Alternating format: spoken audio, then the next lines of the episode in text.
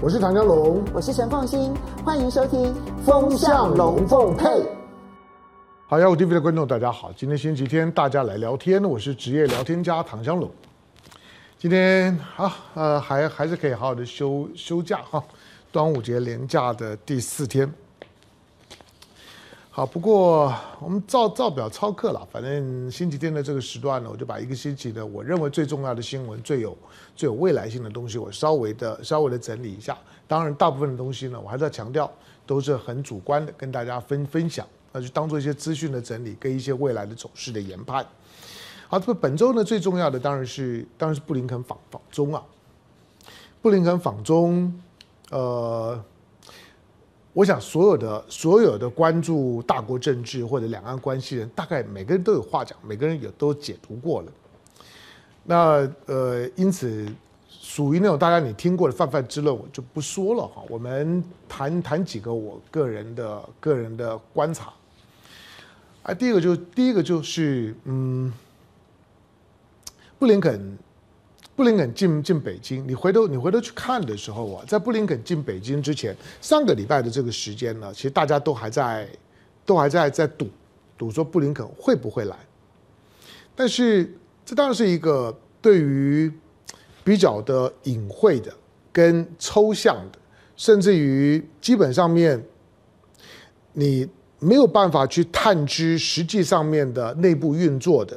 大国政治之间的互动。它需要比较多的时间做资讯的累积。当你累积的心里面、脑子里面 data source 是够的时候，它不是说你的判断就一定是 OK 的，可是它的可靠度会稍微高一点。那当上个礼拜的这个时间，大家都在猜布林肯真的会到北京吗？现在中美关系呢这么这么差，同时那个时候呢又在讨论，除了气球事件过去了之外，大家都在讨论那有关于古巴的监听啊等等这些问题的时候，那大家看起来都还是都还是拿拿刀子互砍啊。那在这种情况下面，你说大家要坐下来谈，好像不太可能。可是那个是表面上的气氛，实际上面。你再回回推一个星期，当你看到美国在台协会理事主席 Rosenberg 来台湾，当你看到呢孙小雅接受媒体访问的谈话，当你呢看到康达呢进北京，这几个人的动作跟布林肯呢即将要到大陆访问的那个动作是同一组的动作。那你摆在一起呢，你大概就可以确认，当前面这这三个动作都完成的时候。不要说呢，美国的主动的放话说呢，布林肯就要来了，十八号就要来来了，布林肯大概就要来，是不是十八号？我虽然不敢讲的这这么死，但是就是要来了。所以中美之间的高层互动呢即将展开。气球事件，二月的气球事件，也不是说就过了，但是基本上面就不提了。那你说这个是这个是中国对于对美国的美国的一个一个一个非常大的示好吗？中国对于美国的一个呃。受不了，就是说美国的那种的张牙舞爪之后，但是呢，仍然忍忍气吞声顾全大局吗？也也不完全。对中国来讲，它还是有它有它的需要的。大国政治本本身斗斗智而而不斗力啊，跟它更不要斗气。所以气归气啊，我想看到看到现在的中美关系，看到美国平常那种的非常的非常的霸道的霸权主义的那种的操作的姿态跟嘴脸，那个是他的惯性。你要知道，他已经习惯。用这种的嘴脸讲话已经半个世纪以上了，半个世纪以来呢，他就习惯用这种的腔调，对国国际社会当中的其他的成员，基本上面呢都是不假辞色的。只要只要我站在我美国的立场，认为嗯你让我看起来不太顺眼，那我对你的讲话就不会太客气。好，但这种的情况下面碰到中国的时候呢，确实是一个是一个比较吃瘪吃瘪的情况。我们先不要说中美关系啊，到到底到底修补到怎么样的程度？以当下的中美关系来讲呢，你观察两个视角，其中最重要的视角是美国在从二战之后到现在为止，面对到国际任何的国家呢，尤其是相对的强权国国家，美国在跟这些国家呢有矛盾、有竞争，甚至于有冲突的时候。美国呢是要耐着性子呢去跟这个国家进行沟通跟磨合的，光是讲这样的一个冲突理论当中的条件是，中国就是第一个。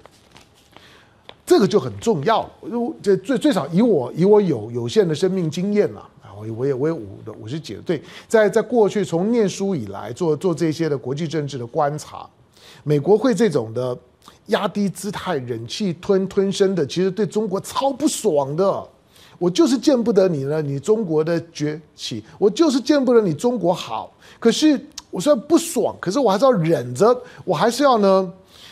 君子疾福，舍曰欲之啊，则必为之辞的那个为之辞，就还是要找一大堆的理由，然后呢来强调说，我今天之所以对中国呢示弱、服软、示好，即使呢中国呢对我很蛮不爽，那摆臭脸给我看，可是我还要不停的去敲门、开门、开门，让我让我进来。我之所以这样做，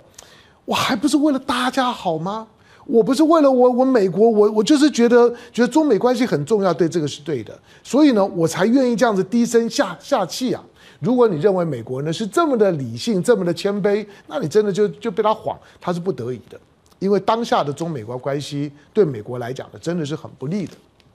但最重要的就是说，美国因为它作为一个民主国国家，过去啊，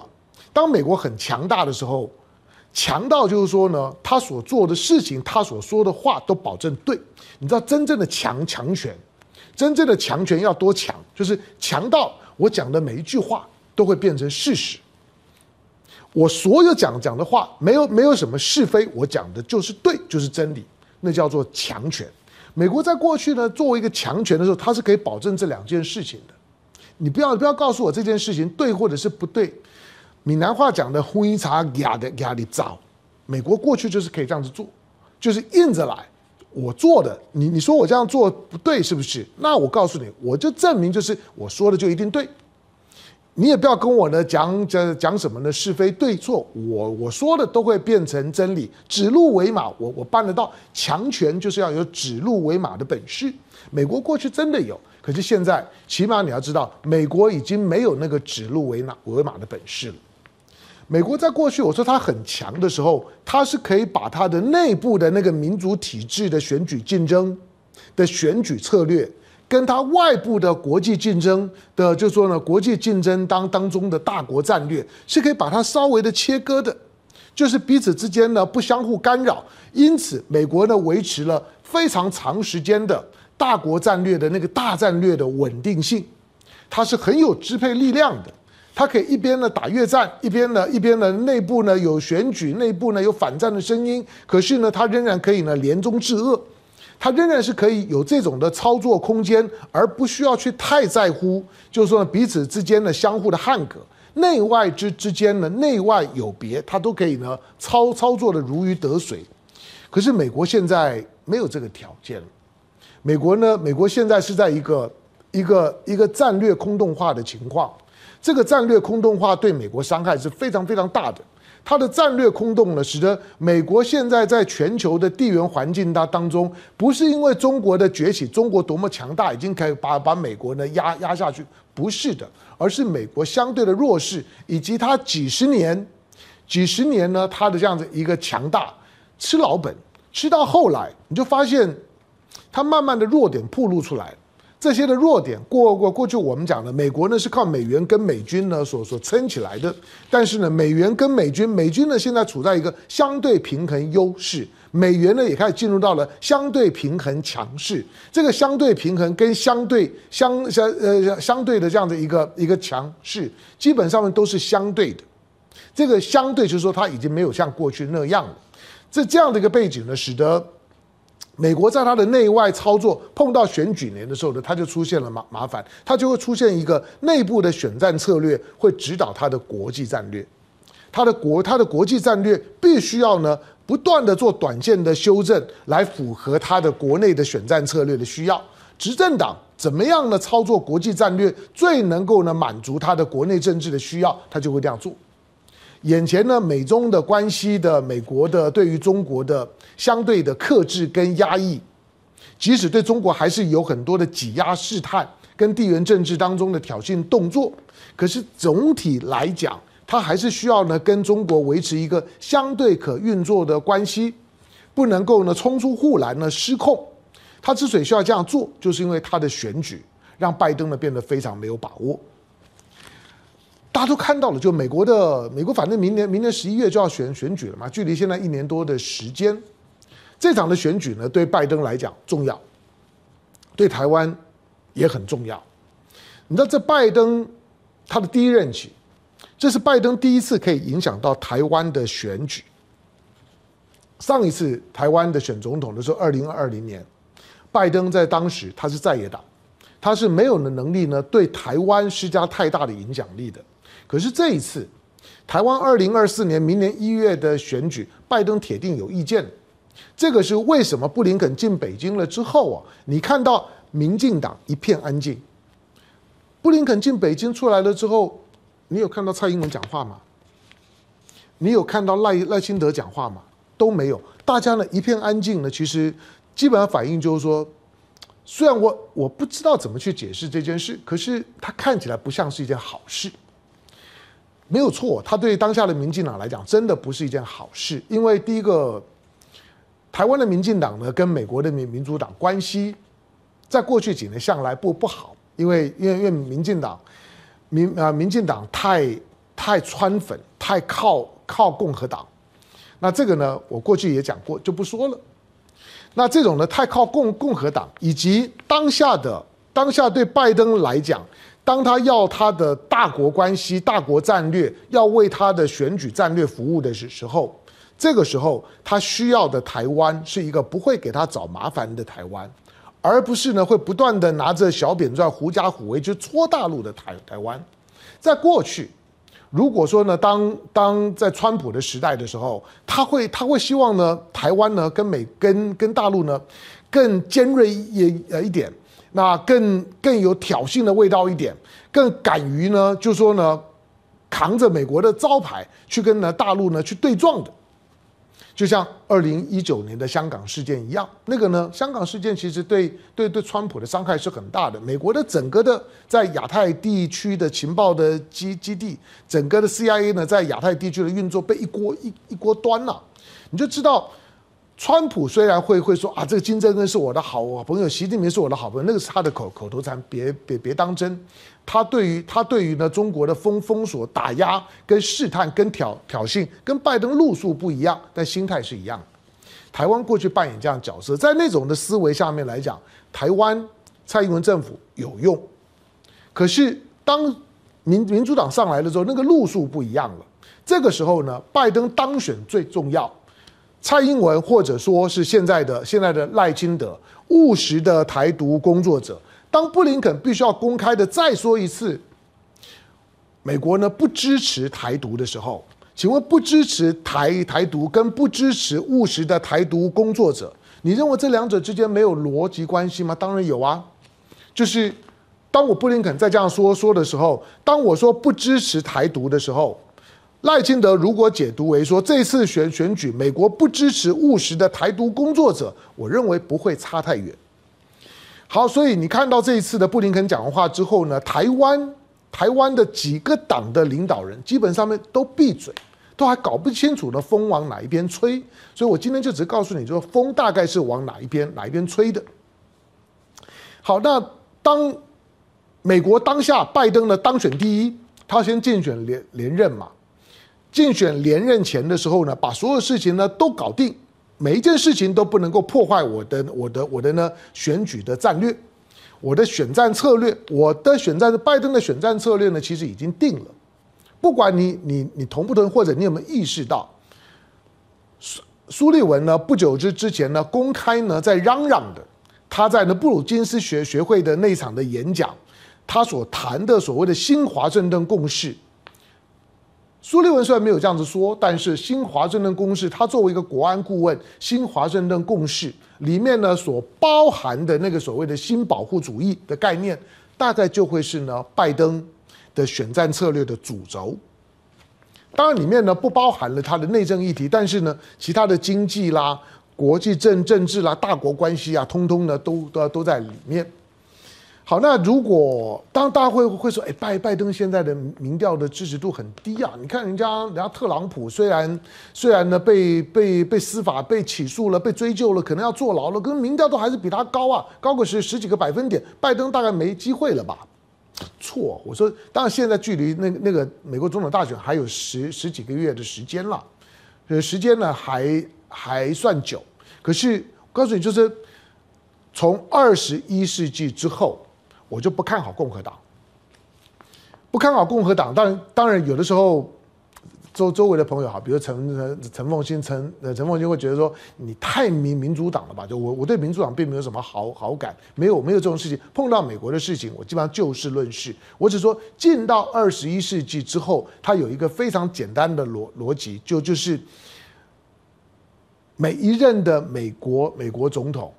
不管呢选举的结果谁当总统，对了，共和党呢，在过过去的过去的三三三十几年里面，共和党出了两个总统，你就从克林顿之后开始算吧。克林顿是一九九二年当当总统的，从克林顿开始算，现在三十年的时间，美国的三十年里面呢，美国出过两个共和党的总统，三十年呢只有两个共和党的总统啊，一个呢叫做小布希，还有一个呢就是川普。这两个共和党总统，那么说共和党总统可以选得赢啊？可是你要知道，这两个总统，你有没有注意到？你回头去看，这两个总统呢，是美国历史上面仅有的三个，仅有的三个少少数总总统之一。什么叫做少数总统？就是他虽然当总统了，那是因为他的选举人票险胜，可是呢，他的他的选民票呢是输的。换句话说，如果从选民的支持度来来讲，他连当总统的资格都没有。如果照一般国家的选举制度来讲，这两个人都是当不了总统的。当该当总统的应该是呢，二二零零零年呢是高尔，是高尔。二零一七年呢应该是呢 Hillary，Hillary 的 Hillary 的选民票都还比都还比当时的川普高个三百万票啊！我赢你三百万票，结果你当你当总统，这什么逻辑？那是美国的选举制度。虽然制度是这样，可是你去观察民意的时候。民主党的基本盘是不停的在成长，在在扩大的，而共和党是在萎缩的。所以共和党面对到全国性的大选的时候呢，他会越来越没有把握。美国的基本价值呢正在漂移。共和党所代表的保守派，所谓的保守派，就是呢一个一个国家的一个国家的核心价值都会表现在保守派上面。那共和党。的漂共和党的弱化，就是呢，美国的价值呢在正在开始呢慢慢的漂移。好，那因此现在呢，如果你现在看民调呢，你认为拜登，当然拜登的弱点就是他年纪大了嘛，然后可能大会觉得明年选举的时候他还人还在在在不在呀？好吧，这些都都是呢美国的媒体舆论呢会做的文章，挑他的弱点呢去去去。用小扁钻呢去戳他，可是我要强调就是说，从整个大的局势来来看，过去的三十年里面，民主党的板块越来越强大，共和党呢在萎缩的，所以不要因为现在呢拜登的民调落后，你就以为呢拜登呢没啥机会了。不，这两个人呢年纪都很大，拜登只要他是民主党，他的机会呢就是比共和党大。好，那回头来来看。今天布林肯呢进北京，回回到那个逻逻辑上面，就中美关系，当下的中美关系，当下的美台关关系，都必须要调整到不能够去干扰呢拜登的选战策略。因此，布林肯呢到北京所释放出来的，不只是中美关关系，而是拜登呢在明年的十一月之前选举之前的时候，他对中美关系的基本态度。其实这个态度呢，不用等到这次布林肯进北京。其实去年的十一月十六号，在巴厘岛的习拜会，习拜会呢开完的时候呢，我我记得我在我在节目当中曾经讲过，就拜登的选战策略已经已经已经定了，中美关关系，中美关关系的调子，在拜登的连任之前的时候都会是这个调子，但中间又发生气球事件啊，等等等等，把那个节奏呢稍微又打乱了。可是布林肯回来了之后，其实是把中美关系又拉回到去年十一月十六号的那个调子。你不要觉得什么太伟大突破没没有了，但是拉回到那个调子，只要回到那个调子，基本上面就符合拜登选战策略的需要，一切都为呢选举的胜选而服务。这第一个。第二个就是说，我们刚刚讲，就布林肯呢没有没有进北京之前，大家东猜西猜的，布林肯会会不会来来来来来来了之后，那会不会？会不会就是说呢，跟习习近平见面如何，或者下飞机的时候呢，呃，派谁来接，派个司长接。下飞机的时候呢，没有红红地毯，地上有有红线，等等等这些呢，大家呢都都曾经做文章，都认为说啊，你看你看一看就知道，那这个呢，布林肯呢就来蹭那。北京呢是不欢迎他的，给他的脸色等等不好。尤其呢，在布林肯的飞机呢还没有起飞以前的时候，还跟秦刚通了个电电话。大家对外的放话呢，北京方面秦刚的讲话对媒体释放出来的讯息仍然是很强硬，就是我对你拜登很不爽。我其实并不想，我没有主动邀邀你来，但是你要来，好吧，那就让你来来吧。中国的中国的态度大概就这样，就是我没有邀布林肯来，是他自己要来的，但是。既然他一直敲门，好，那我就打开门听听看他要讲点什么。整个的北京在接待布林肯的整个的调子就是这个调子。我不喜欢他，我很讨厌，但是他一直敲门，虽然我没有邀他来作为一个不速之客，但既然敲了，打开门让他听听看，听听看呢他讲些什么。好，整个过程就按照这个剧本走。他跟秦刚，你想在这个剧本下面，他跟秦刚谈了将近八个小时。连连吃饭的工作晚餐七七个半小时多，隔一天睡一觉了之后呢，One night in 北京之的之后，好，这个是我点点唱给他的。One night in 北京睡饱了之后，再跟王毅见面，再谈三三小时。谈完三小时之后，到星星期天的中午的时候，你难道不知道星期天的下午？星期天的下午就是要留呃留给留给。习近平来接见布林肯，我都已经其实之前跟大家讲的，就就是你只要回头去看看美国的国务卿进北京，基本上面中国的国家主席都是会见的。即使二零一三年之后，中美呢开始进入到了实质的竞争状态，现在呢习近平的第三任期的开始，在习近平的第三任期，布林肯进来。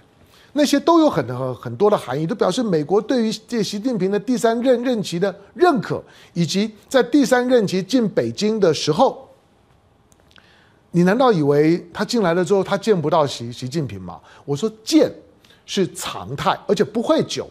那个见面呢，一定是一一定是哦，你来了，那那那坐坐坐，那你你最近都还好好吗？那你来中国来来北京呢，谈的还开心吗？大概就是呢，哈拉一下，然后呢，释放出一些的讯息。习近平讲话的几个的重点，网络上面也查到，我也不说了啊，大家自己自己看吧。媒媒体大概也都有。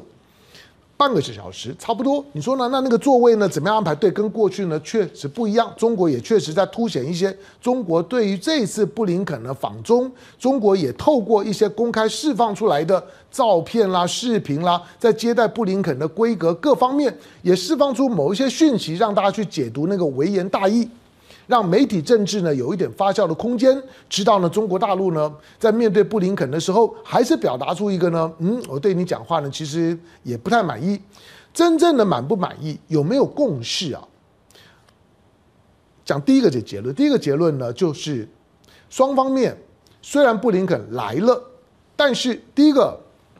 台湾的民进党赖清德、蔡英文也好，你暂时可以可以松一口气，为什么？因为这一次的北京的对话没有什么太太具体的成果，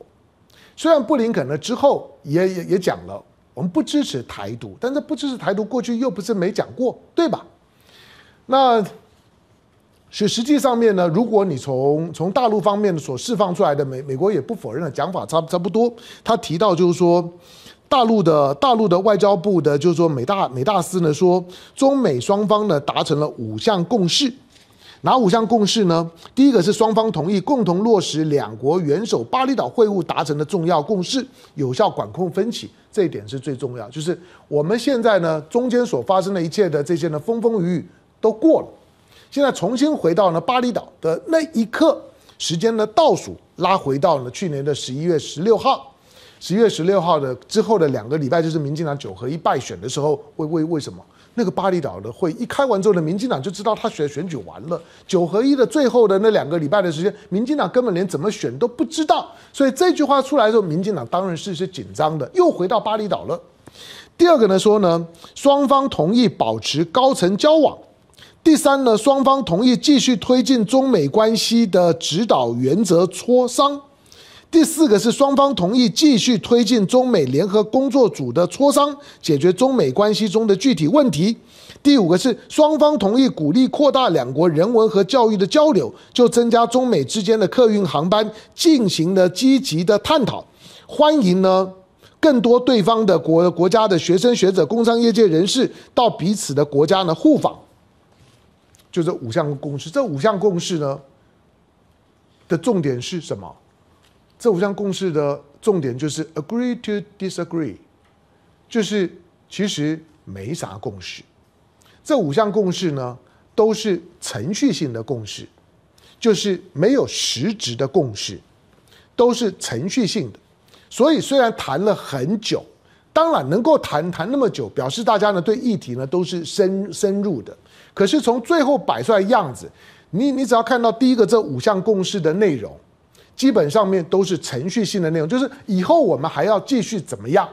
继续沟通，继续继续对话，继续高层交往，继续什么？但是实质的内容呢，没有。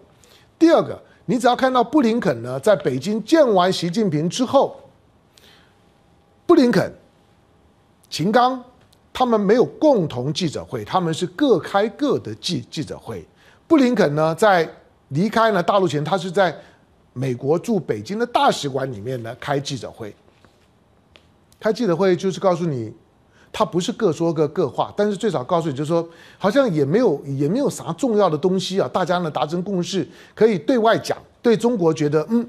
这这次的访访问呢，呃，对布林肯开门呢，中国呢也颇有收获。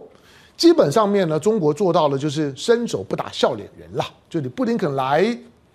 呃，讲话呢，基本上面呢也还算得体。坐在习近平面面前的时候呢，板凳呢坐三三分之一，腰杆挺挺直，看起来呢也也可以。那伸手不打笑脸人，没有谈崩。但是你说呢，谈谈出什么实质东西呢？没有。所以基本上面呢，可以呢先放心。可是里面呢，对台湾来讲，最重要的是。双方面在谈到台湾问题的时候的那个味道，主客易位了，这个对台湾来讲影响是很大的，也预告着呢，接下去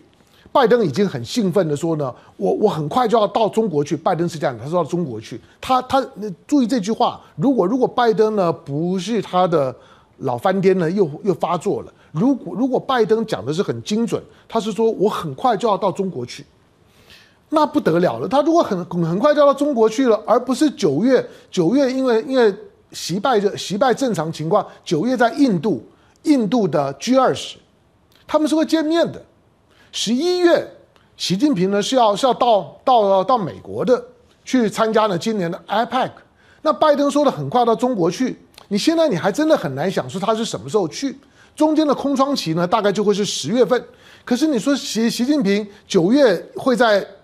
印度呢见到拜登，十一月会在美国见到拜登，十月还还还要吗？应该也不会呀、所以最少拜登呢所释放出来的信息就是，布林肯一访问完了之后，拜登说呢，我们走在正确的道路上面。隔一天呢说呢，我很快就要跟呢到中国去，表示呢他和这次的访谈虽然就实质对外公开的内容不具体，可是光是呢里面谈到双方同意保持高层交往。显然呢，就给了拜登了很大的鼓舞。中方呢所发布的五点共识的细节并没有透露，可是从美方的解读来来讲，会在持续的推动。当然，这中间呢，当秦刚还没有还没有到美国去访问以前的时候呢，大概还不会呢拉高到呢到拜登或者是习近平的层级，所以可以预期九月以前应该还会有一个动作，就是秦刚应该呢会会到美国呢去访问。以他做完美国大使之后呢，再回到美国看看呢，那个时候的国务院，之前拜之前的秦刚呢，在这当大使的时候，美国对秦刚，坦白说就是，呃，就装装装空气啊，不太不太招呼他。可是秦刚如果再以外长的身份回来的时候，看看美国呢是怎么样去去对待秦刚的，就知道美国呢在这一次的。布林肯呢进进北京，到底从美国主观上面来讲，他认为中美关关系得到了怎么样的一个 一个整理或者是突破？好，那在过去谈谈台湾问题的时候，过去几十年，一九七二年上海公报以后，中美之间只要见面必谈台湾问题，这不奇怪。但是过去谈台湾问题，第一个，双方面各自表述，你讲你的，我讲我的。能够有上海公报，能够有建交公报，就是因为呢，大家呢对所谓的一个中国原原则，把联合国的二七五八号决议文搬出来，当做是中美之间的建交的基本，基本的就是说呢，它的架构，这是中国跟全世界呢所有的国家建立呢正式的外交关系呢，取台湾而代之的时候的基本的前提，就是一个中国的原则。世界上只有一个中国，台湾是中国的一部分，这个呢是中国的坚持。达不到这个水准，水准就不用来。美国也是在这个标准下面呢，跟北京建立了外交关系。好，那从一九一九七二年之后呢，就一直循着这个调子。因此，双方面见面的时候都会谈台湾问题。但是不管怎么谈，他不会呢，不会把那个一个一个中国的原则呢给拆了，不会。可是那，为什么都要谈？就是。有关于军售的问题啦，有关于呢美国呢美美国对对台湾的各种的像是六项保证啊这种。这种呢，隐隐约约约的，或者呢，不断的打他擦边球的，要提高呢，提高呢，台湾的到大呃台台湾的官员呢，到放宽了台湾官员到美国访问的限制啦，或者呢，让美国的一些的一些的部队呢，在比较低调的情况之下，但是又似有若无的，让呢让国际社会呢知道美军呢在帮助呢台湾的军方呢做训练，那或者呢卖一些呢高阶的军军火，那给台湾这些呢对。大陆来来讲，过去我虽然不爽，可是我莫可奈何。中美之间各说各话，各做各的。但是讲完了之后呢，表面上很不高兴，但是好讲完了就放一边。咱们呢就继续呢谈我们之间的重要的事儿。换句话说，过去中美之间其他方面的互动，或者说呢解解决彼此之间的矛盾冲突，比台湾问题更迫切。所以大家呢讲来讲去之之后，各言而至，跳过去。翻下一页，下一页才是重点。可是过去台湾呢，是中美关系对话当中的前菜，主菜在后面。可是现在不一样，这一次你会你会感觉到，中美的对话当中，台湾从前菜变成前提，就是台湾是绕不过去的东西，而且中国大陆主主动了，中国大陆在台湾问题的表述上面越来越主动，就是。我不跟你呢，在在那边呢扯扯什么呢？什么一中三在三公报，这个我已经听了耳朵都都都都长茧，陈腔滥调，陈腔滥调也没关系。我重点说你怎么去落实？我认为呢，你没有在落实。你嘴巴讲一中三公报，可是你所有的动作呢，都在掏空了一个一个中国的意涵。你讲一套，你做一套。中国大陆呢，现在呢，这一次的布林肯的访问。虽然呢，谈了谈了这么多的都东西呢，实质的内容呢，现在曝光的还有限。可是你可以感觉到，有关于台湾问题的表达议题很多。可是台湾问题，中国非常的主主动，而且在所有的新闻稿当中来讲呢，念兹在兹的告诉你，这是中国核心利益中的核心，是绕不过去的。美国呢，必须要对台湾问题的表态要落到实处，这个对台湾影响就就就很大了。好，那刚刚虽然讲说呢，这一次啊，这一次公开的表述的部分，并没有什么太具体的实质的共识，对台湾问题的表述，也没有呢太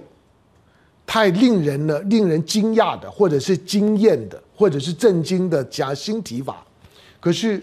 这终究是拜登政府上来了之后的布林肯的第一次啊。下一次再再见面的时候。你可以想见，现在中美之间接下去呢，就是其他的工作小呃小组，这些的工作小组所有的堆叠。Rosenberg 来台湾是为了创造呢康达进北京的条件，康达进北京是为了呢安排呢布林肯，布林肯进北京是为了安排拜登，拜登跟习近平的见面呢才是真正的主轴。这个大概不用不用说吧，基本的 common sense。那你认为，如果布林肯呢这次呢到北京，所谈出来东西是这样，是一些许多的程序性的准备跟共识？你认为拜登跟习近平如果要见面，如果要见面，没有任何实质的东西的话呢，我随你便。我的意思就是说，在 G 二十或者说 IPAC 这种呢这种呢大型的国国际会另当别论，但是如果两国习近平和拜登要再像去年十一月十六号在巴厘岛那样子呢，坐下来谈谈个三个小时呢，拜登呢开开心心的飞飞飞飞回美国去，要达到这个效果的话，那台湾问题的表述发方式，对台湾来讲就要非常非非常的注意。民进党现在担心的也就是这一点。当然说为什么只有民民进党担担心？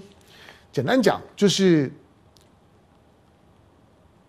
你注意两两件事啊。就是布林肯进北京，六月十六月十八号，同样的六月十八号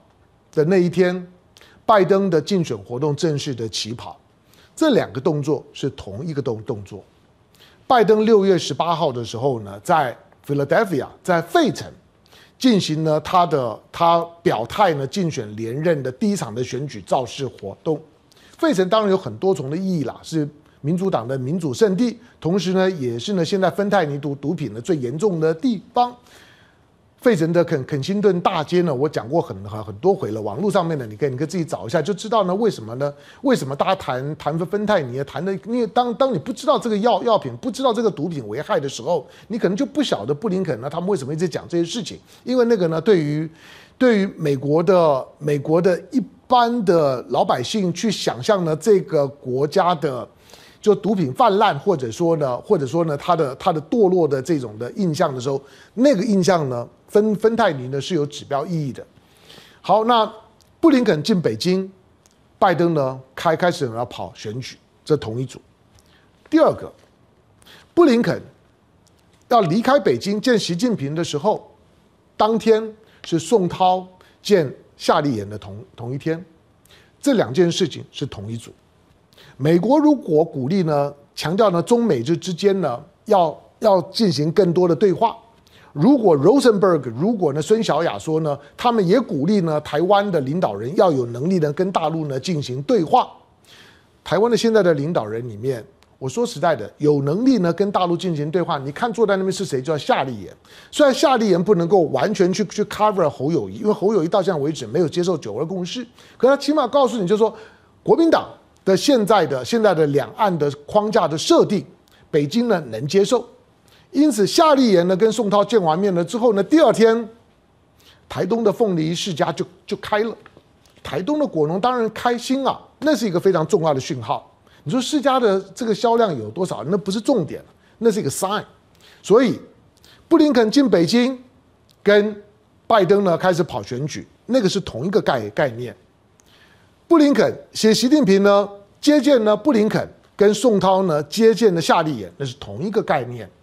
两个事件呢摆在一起看的时候呢，你才能够看得出来，拜登是如何思考他的选战策略的，以及中美关系接下去的这一年多会怎么走，以及台湾虽然面对二零二四的选举，现在看起来三脚督，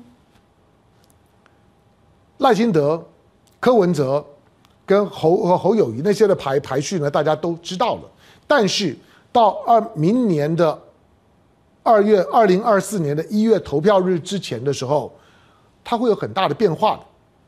也就是中美关关系呢，对今年的明年初的台湾的领导人选举有很大的限制的效果，它把它给框住了，那个架构是外部设定的，所以这场的选举，我觉得，我觉得对国民党来讲，或者对侯友谊来来讲。或者对三党的候选人都一样，你可能要有个认识啊，这场的选举是从外头往里面打，不不是从里面往外头打。换句话说，你要先认识到呢国际政治的中美关系的气氛的流动，你才有能力呢去处理呢内部的选战策略。